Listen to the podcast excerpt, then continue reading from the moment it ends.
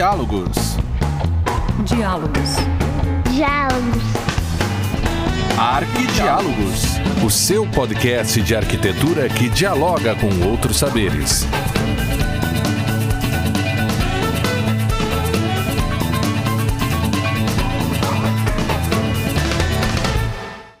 Olá, sejam bem-vindos ao 41º episódio do Arquidiálogos, o teu podcast de arquitetura.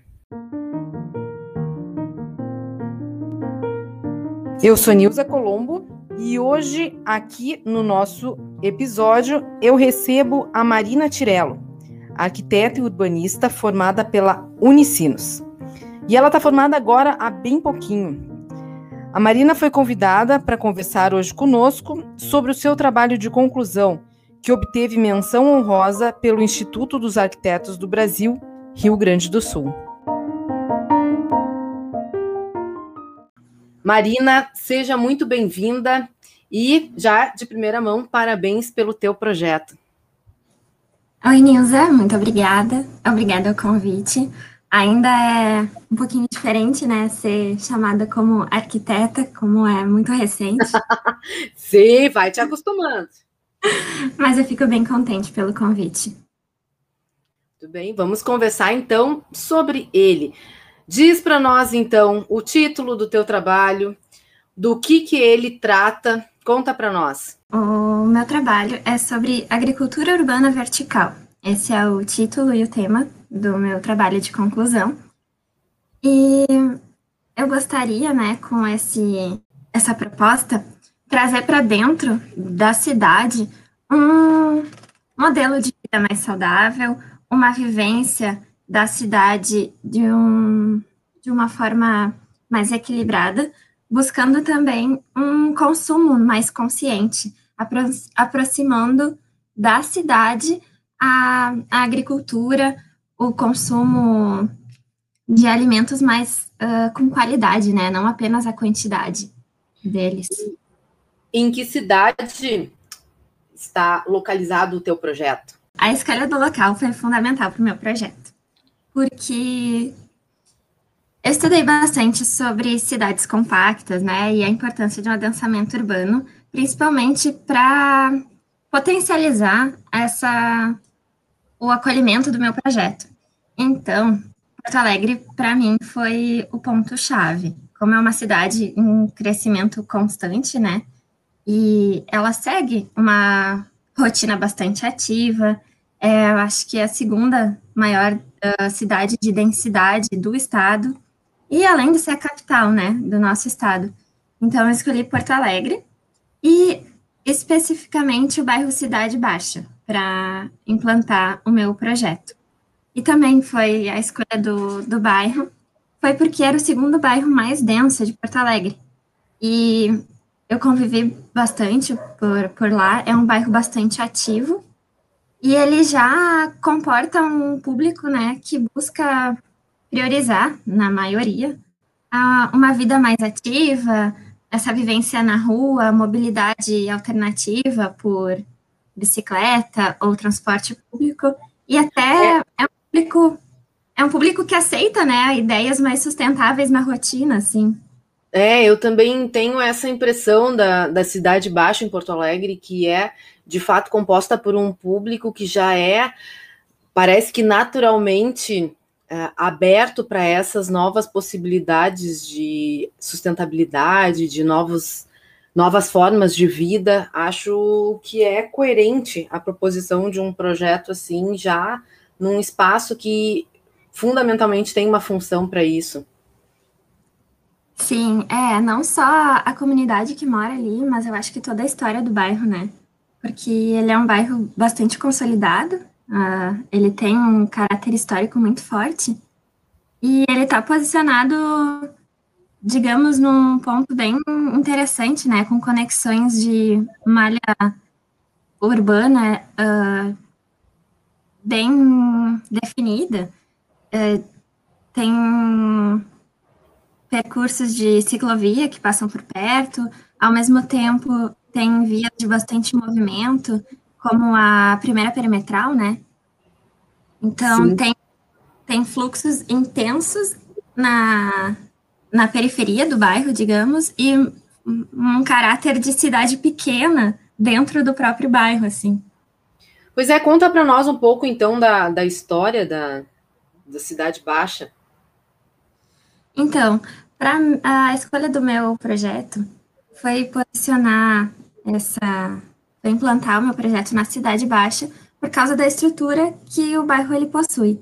Ele tem essa identidade de um bairro mais boêmio, com grande quantidade de bares, restaurante e diversos atrativos, né? E um ponto que foi bastante favorável para mim também, que me atraiu bastante, foi o fato de ter muitas escolas, instituições históricas no entorno. Tem um, um museu um, ali pertinho, tem outro, o Teatro de Câmara. E então são pontos de movimento, são pontos turísticos. E para mim o mais importante que pesou bastante foi o Largo do Zumbi dos Palmares, né? Que é um local que até hoje ocorre, acho que é uma das maiores feiras livres de Porto Alegre. E, ao mesmo tempo, ele é um espaço meio inóspito, assim, durante o dia. Todo sábado de manhã ocorre essa feira, né? Então, tem um movimento específico num dia, mas o, no restante é um estacionamento, então, é um espaço que ele é bastante utilizado para eventos, mas parece que são eventos específicos. Então, eu queria aproveitar aquele espaço para dar uh, reviver ele, né? E tem a é. URGS ali perto também que uh, eu noto que no, na Cidade Baixa muitos estudantes moram ali porque podem acessar a universidade a pé. Então também tem esse caráter de uma juventude, né? Há uma movimentação juvenil durante a noite, durante o dia, é bem interessante. Sim, exatamente. Essa, essa boemia dos bares também atrai bastante, né? Esse público mais jovem. E, Marina, me diz uma coisa: por que, que é interessante trazer para uma área assim, com uma densidade grande, com essa variedade de públicos e de funções, por que, que é interessante trazer a ideia do teu projeto algo mais vinculado ao rural, à agricultura? Eu tive diversos fatores que me impulsionaram para abordar esse tema, para seguir nessa ideia, né? Eu lembro bastante de chegar no final da graduação e pensar, tá, qual vai ser o tema do meu trabalho? porque eu tive vários colegas que já sabiam por onde seguir no meio do curso, já tinham um tema definido, uma área e um gosto, né, já bem delimitado, e eu tava com uma explosão de ideias, assim, vou por aqui, gosto disso, gosto daquilo, e não me desesperei, mas eu elenquei um, um monte de fatores, né, que fizeram eu então, por esse tema. Então, eu lembro que em práticas urbanas, uma disciplina que eu fiz no meio do curso, me despertou um conceito bem legal do Kevin Lynch, que ele realizou um levantamento de cinco pontos que as pessoas utilizam para uh, estruturar a imagem de uma cidade. E ele concluiu, né, nesse, nesse experimento, que Uh, nada é experimentado individualmente, que a imagem da cidade ela é composta pelo entorno, pelas memórias, pelas associações, os, os significados que o lugar gera nas pessoas. E eu já me sentia muito acolhida pela Cidade Baixa, acho que por esses fatores que a gente falou, né, de, de ser um bairro com um caráter bem definido, que por mais que ele, ele esteja numa posição de bastante movimento, um ponto bem central de Porto Alegre, ele tem um caráter mais de uh, cidade pequena, ele possui, tipo, uma autonomia. E eu queria uh, explorar esse, essa sensação, sabe? Eu queria, de uma certa forma, trazer mais vida e aproveitar que as pessoas já estavam uh, nesse caminhar para um numa busca por alternativas mais sustentáveis, né? Por uma rotina mais saudável. mais natural, não é? Mais natureza, porque de certa forma a Cidade Baixa ela é bastante edificada, né? Próximo ali do, do Parque Farroupilha, mas é bastante concreto. É, é, é, parecia que faltava um respiro urbano, assim, né? A gente vê muitos projetos que utilizam recortes da Cidade Baixa, miolos de quadra, a gente até tem cadeiras que aprofunda essa, esse uso. E eu acho que, por mais que seja um bairro uh, bastante densificado, ele tem espaço para esses respiros. E um respiro não significa necessariamente ser um vazio, né? Uma, um uso horizontalizado, assim, deixar uma área livre. E aí eu queria trazer uma, uma ideia mais funcional, uma arquitetura funcional que agregasse para o bairro e até mesmo num, numa escala meio macro, né? Porque quando a gente fala de arquitetura, na verdade, a arquitetura ela é muito ampla. Então a gente pode trabalhar desde um dormitório, um banheiro, uma casa, um um edifício, um bairro, uma cidade. Então, eu até fui, esse foi um ponto que foi uma, um desafio para mim, entender a escala do meu projeto, porque eu queria tirar proveito de uma arquitetura mais funcional possível para aquele bairro, e daqui a pouco eu vi que, olha, se eu seguir por aqui, eu não vou conseguir, eu estava atendendo a cidade, na minha cabeça eu queria criar um empreendimento ali que atendesse toda a cidade, então eu teve, tive que fazer essa, esse ajuste para caber dentro da cidade baixa, né? E quais foram as relações da cidade com o teu projeto que serviram de diretrizes para ti? Uma das principais uh, relação da cidade de Porto Alegre, né, é as conexões. Eu acho que o local que eu escolhi o lote do meu terreno para implantar o projeto, ele tem uma proximidade muito bacana com a, a primeira perimetral, né, a Loureiro da Silva, e ao mesmo tempo, por causa do largo, ele garante o isolamento. Outro ponto é que é um terreno plano, ele não tem grandes irregularidades de de níveis, né? Por mais que seja um terreno bastante picotado. O lote que, que eu trabalhei, ele é resquícios de lotes da, do município. Então, hoje, naquele espaço, a gente tem uma edificação subutilizada, que é a sede da antiga Patur.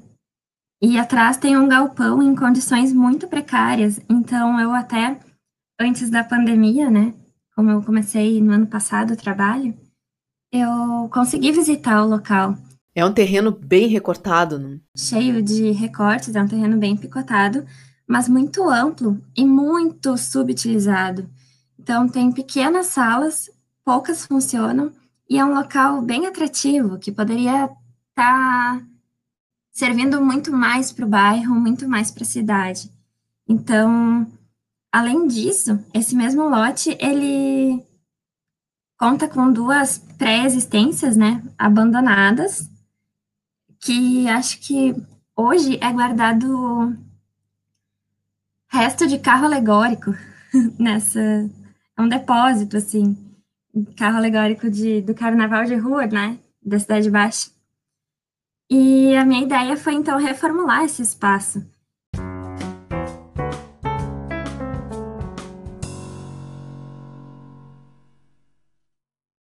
Para começar o teu projeto, como é que o que que tu começou a pensar primeiro, tá? Houve a escolha do lote em função de todos esses quesitos com, de relação com o bairro. Mas depois, o que que as pessoas pensam uh, ah, para montar o conceito, por exemplo? O que que os arquitetos pensam para o conceito? Ah, então acho que vai muito do tema que tu escolheu, né? O meu tema, como é agricultura urbana vertical, por mais que ele esteja em alta, é algo muito mais. É mais difícil de, da gente ver uma construção já executada, né? Já ver prédios aqui. Existem muitas uh, fazendas verticais na Europa, por exemplo, em Paris, agora mesmo saiu uma bem bacana, que o nome é Urbanana, então é um prédio de dentro de Paris que só as bananas, né? Que nome legal! Achei bem legal também. Mas é, eu tive que pesquisar bastante. Eu pesquisei bastante. É um tema, por mais que esteja em alta, é um tema novo. Então, ele não tem um programa de necessidades muito delimitado. É algo que a gente vai criando. É algo que tu vai tendo que entender a o que a necessidade exatamente, né, que o prédio vai, vai precisar. O que eu fiz bastante, então, foi pesquisar os meus motivadores para criar essa edificação. E muito da, dos meus motivadores foram em relação à agricultura tradicional, que ela existe hoje, e que é um modelo que não é mais sustentável não é a longo prazo e já apresenta várias falhas, né? A gente, enquanto sociedade, a gente está buscando cada vez mais praticidade na nossa rotina. E eu acho que a, a participação do, do governo nesse setor agrícola não é voltada com tanta atenção, sabe? Aquele papo de que o agro é tech e o agro é pop, eu até acredito que o agro seja tech, porque existe muita tecnologia empregada na agricultura hoje, mas ela é afastada da cidade. Quanto ao fato do, do agro ser pop, a gente. Eu não acredito muito nisso porque ele não está voltado para a população em si, muito mais está voltado para uma, uma produção em quantidade, não em qualidade. Então, eu elenquei diversos fatores que foram motivadores para minha proposta. Então, para montar o meu conceito, eu fui na raiz do termo agricultura, que significa a arte de cultivar. E eu então busquei esse cultivo não apenas para gerar o produto, né, mas para gerar esse novo modelo de pensamento que eu acredito que viria só para contribuir para o bairro e para a cidade. Assim, então, eu apoiei o projeto nesse conceito e busquei um raciocínio ecológico, né? E uma arquitetura funcional, digamos, comprometida com esse respiro urbano e com os condicionantes naturais. Sempre me, me apoiei neles para, de certa forma, prover ao espaço uma arquitetura mais sustentável, um sistema uh, autossustentável, né? que pudesse seguir por si mesmo, comprometido com, com o local e com um produto. Sabe que, que esse teu, teu projeto, o conceito dele em si, me lembrou bastante aquela, aquelas cidades jardins lá do, do século XIX, da passagem do século XIX para o início do século XX, onde o, o teórico dessa cidade jardim, que foi o Howard, ele pensava justamente né, nos pontos positivos da cidade e do campo e tentava fazer uma mescla nessa cidade jardim de todos esses pontos positivos, né? E justamente ele colocou como pontos positivos da cidade o fato de estar todo mundo junto, de ter uma possibilidade de emprego maior, de entretenimento, de infraestrutura, ruas iluminadas, água, enfim. E no campo, justamente essa vinculação com a natureza, com o aproveitamento do sol, o fato de ter uma produção de alimento que sustentasse a, as pessoas, né, autossustentasse as pessoas, proximidade com água e tentou fazer a cidade jardim. E com o tempo isso foi se perdendo. As nossas cidades estão cada vez mais concreto, concreto, asfalto, asfalto, e daqui um pouco, situações como a do teu projeto, elas vão aproximar de uma forma sustentável e contemporânea esses pontos positivos lá da cidade Jardim do passado, né? É interessante isso. Sim, é, se a gente for analisar, a agricultura ela sempre fez parte da vida do homem, né? Era o sustento antigamente.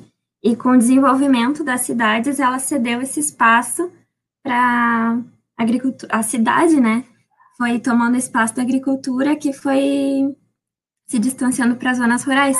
E hoje a gente vê a, os benefícios desse, desse adensamento, da compactação da cidade e de aproximar a, a produção da agricultura. Eu acho que a arquitetura ela tem um papel bastante importante, porque ela absorve essas mudanças sociais, mas ela também pode propor, né?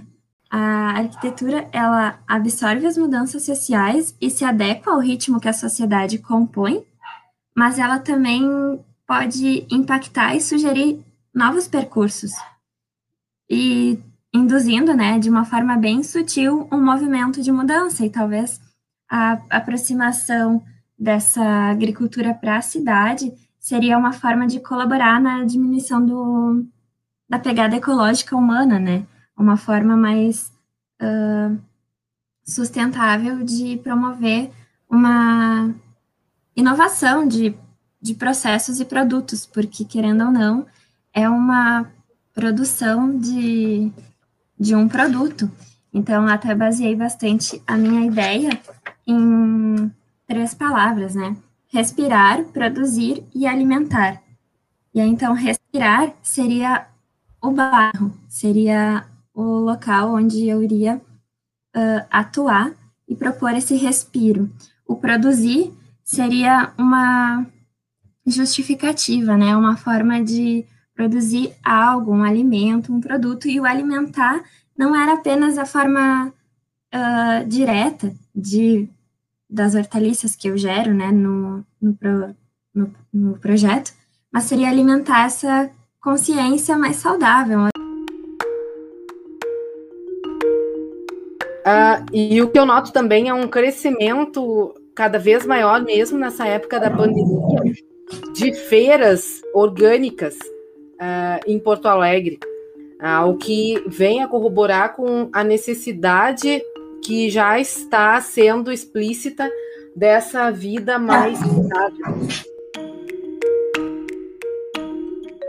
É, um dos pontos da minha pesquisa, né, como a gente se adentrou a pandemia dentro, foi dar uma olhada como é que a população estava reagindo na busca por orgânicos, né? Nesse momento, porque, particularmente em casa, a gente, além de contar mais com a nossa horta e se dedicar mais para isso, a gente buscou se alimentar de uma forma melhor, buscando, né, naquele momento, principalmente a saúde, né? Que é o que está nos exigindo tanto nesse momento. E teve um estudo que apontou que mais de 40% do consumo de orgânicos aumentou no primeiro semestre de pandemia. E aí, então, eu achei que seria um outro motivador, né, dessas fazendas urbanas alcançarem uh, mais visibilidade. A gente vê consumidores mais preocupados em saber a origem dos alimentos que eles consomem e dispostos também a buscar a saúde através da alimentação. E Marina, vamos agora para um aspecto mais prático do trabalho de conclusão. O, como é que foi lidar com um projeto desse porte num espaço de tempo tão curto que é o espaço né, de um semestre? Foram horas dedicadas, né? foi bastante trabalho e Uh, como é que eu vou te dizer? Foi bastante paciência das pessoas ao meu redor também, porque era só disso que eu. Era só isso que eu consumia praticamente. Mas.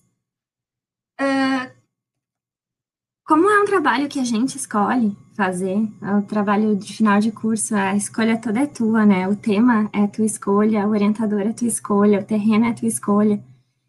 Uh, foi muito prazeroso foi um trabalho trabalhoso, mas uh, já quase sinto falta, sabe, de me debruçar e de estudar sobre, pesquisar sobre e ver o resultado final. Para mim, assim, é bem gratificante. Mas sim, foi, foi um desafio. E tu teve alguma rotina, mudou alguma coisa na tua rotina, ou, ou, enfim, tu estipulou algum ritmo de trabalho? Ah, eu segui trabalhando home office, né? Então, o meu trabalho, ele me permitiu estar em casa, então eu consegui ter essa organização. E então eu trabalhava da o meu horário ele era um pouco quebrado, eu trabalhava à noite. Então, normalmente de manhã eu me dedicava para isso, trabalhava da 1 às 10 da noite. E, enfim, uh, no final de semana, todo um dia por semana eu sempre falava com o meu orientador, então a gente tinha uma troca bem bacana de, de ideias. E por ser algo que eu estava gostando bastante de fazer, então no final de semana eu me debruçava também, então qualquer momento livre era era uma oportunidade assim. Então, no final, realmente a gente fica meio saturado, né? Por só estar tá olhando para o pro projeto. E eu lembro de, de um professor meu que no início da graduação, quando a gente está. Todo aluno de arquitetura tem isso, né? aquela correria de entrega e acha que não vai terminar. E eu lembro de uma das entregas, a gente perguntar para um professor: Ah, tu já entregou o projeto exatamente como tu quis? Daí ele falou: Não, mas chegou a data para entregar e eu entreguei.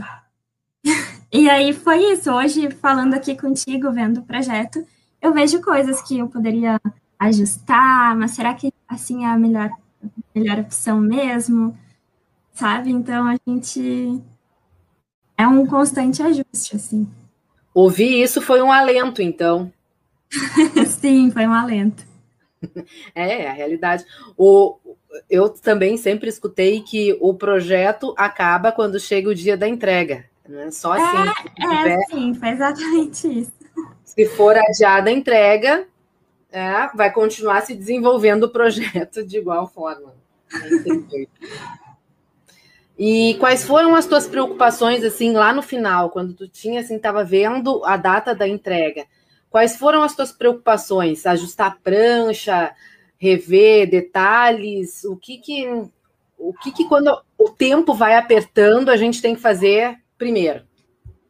Ah, então, uh, eu acho que vai bastante de do ponto fraco de cada um, né? Eu me considero muito boa em diagramar. Então, eu me organizei, fiz um cronograma para me dedicar um tempinho na diagramação das pranchas.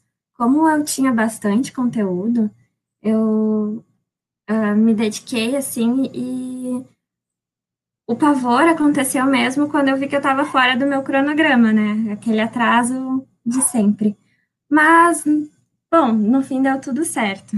E para finalizar, então, Marina, o que que tu diria para as pessoas que estão começando agora, ou enfim, né, já estamos no avançado do semestre, mas o que que tu diria para as pessoas que estão fazendo o TCC agora?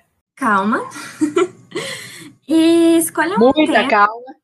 Muita calma. Eu acho que a gente não precisa se desesperar.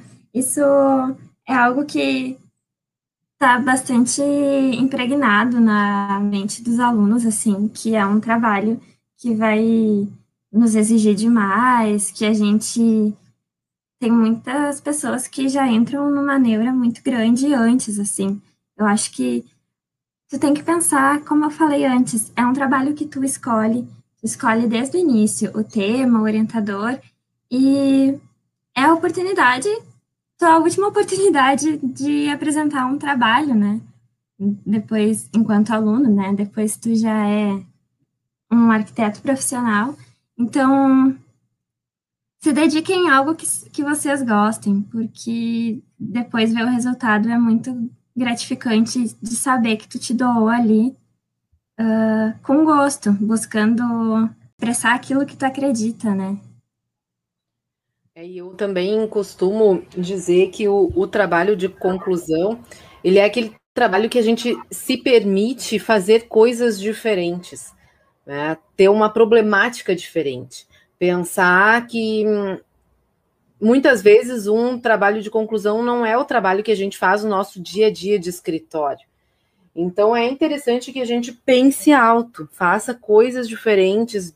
Então, eu acho que trabalho de conclusão a gente tem que se permitir uma arquitetura mais questionada, mais problematizada. É, esse ponto eu fui bastante. Uh, eu me arrisquei bastante nesse ponto até, porque é um, por mais que seja um tema bastante relevante, o meu projeto, o meu volume em si, ele não é nada tradicional. Ele é cheio de quebras, tem muita, muitas faces desencontradas. Uh, eu até brinco, né? Eu chamo de medusa, porque ele tem muitos braços. Então, é um volume que ele não é uh, muito comum. E eu justifiquei bastante ele, a, a forma que ele foi tomando, pelos condicionantes, pela, pelo uso de a busca do melhor sol, né, aproveitamento de, dos fatores naturais, é, insolação, vento, o norte. Então, ele não é um volume tradicional, ele não é um tema muito tradicional, mas mesmo assim é um momento da gente experimentar, é um momento da gente se expor e se entregar mesmo. Muito bem, então, Marina, muito obrigada pela tua participação hoje aqui conosco. Ah, foi muito interessante conhecer o teu ponto de vista ah, um, de um trabalho que deu certo, que teve seu reconhecimento, que é um trabalho que está de parabéns e que pode também nos auxiliar a pensar a arquitetura de um, uma outra forma, de que nos auxilia de repente a pensar que as nossas cidades elas podem ser diferentes. Elas não precisam seguir sempre o curso normal como se já fosse algo consolidado. Muito sucesso para ti nesse teu início de carreira, mas já posso te dizer que tu começaste com o pé direito. Obrigada, Nilza. Obrigada mesmo pelo convite. É sempre bom falar sobre arquitetura, né? E mais uma vez uh, agradeço bastante poder estar participando aqui. E agradeço a você também, ouvinte. Muito obrigada pela participação, sempre muito generosa lá no Instagram e aqui conosco nos nossos episódios. Aproveite, divulgue para os seus amigos, para os seus colegas e vamos fazer que a arquitetura esteja cada vez mais em diálogo. Até mais.